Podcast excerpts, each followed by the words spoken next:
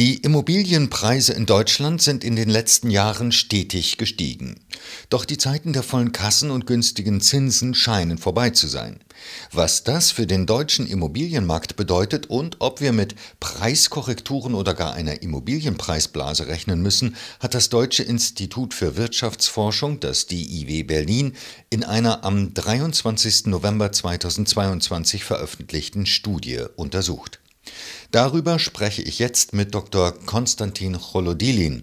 Er ist wissenschaftlicher Mitarbeiter in der Abteilung Makroökonomie am DIW Berlin und Mitautor der Studie. Guten Tag, Herr Cholodilin. Ja, guten Tag, Herr Wittenberg. Herr Cholodilin, wie haben sich die Immobilienpreise in den letzten Jahren in Deutschland entwickelt?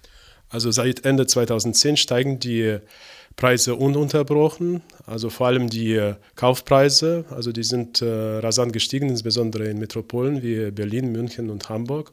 Also die Preise für Baugrundstücke sind zwischen 2010 und 2022 um äh, 130 Prozent gestiegen, während äh, die Preise für Eigentumswohnungen um 150 äh, Prozent gestiegen sind. Mieten steigen auch, aber nicht so stark wie die Kaufpreise.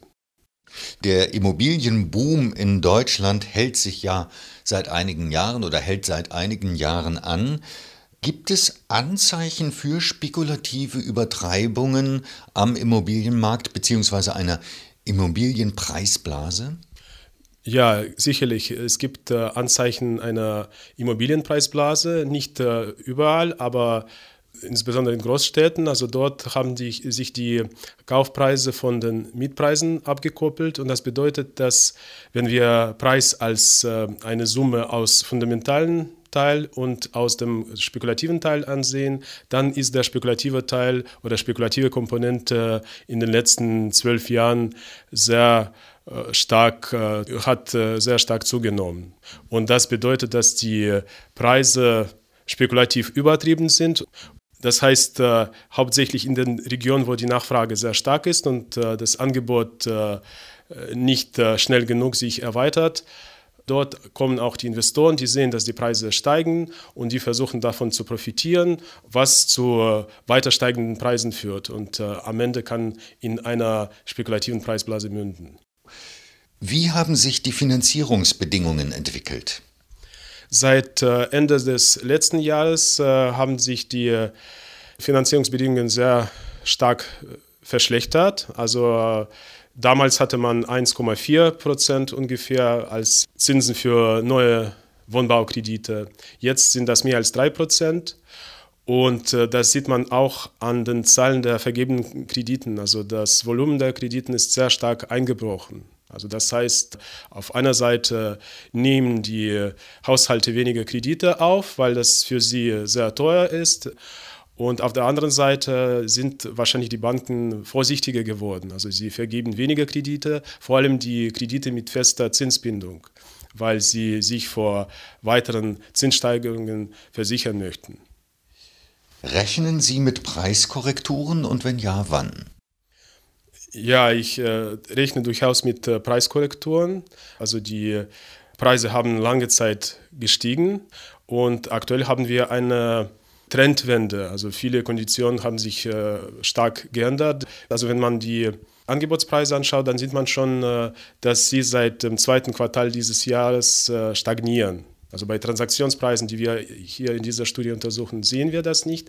Aber bei Angebotspreisen, die, die am schnellsten auf die Veränderungen des Marktes reagieren, ist das schon zu sehen. Aber ich würde die Lage nicht äh, dramatisieren. Also ich würde sagen, dass wir keine Blase nach Art äh, von Spanien oder USA vor und während der Finanzkrise haben werden, sondern eher eine moderatere Blase und ich würde nicht mehr als 10% äh, äh, Einbruch rechnen. Sie haben die Angebotsseite erwähnt. Nun ist Wohnraum knapp allgemein. Wie bewerten Sie denn die Lage auf der Angebotsseite?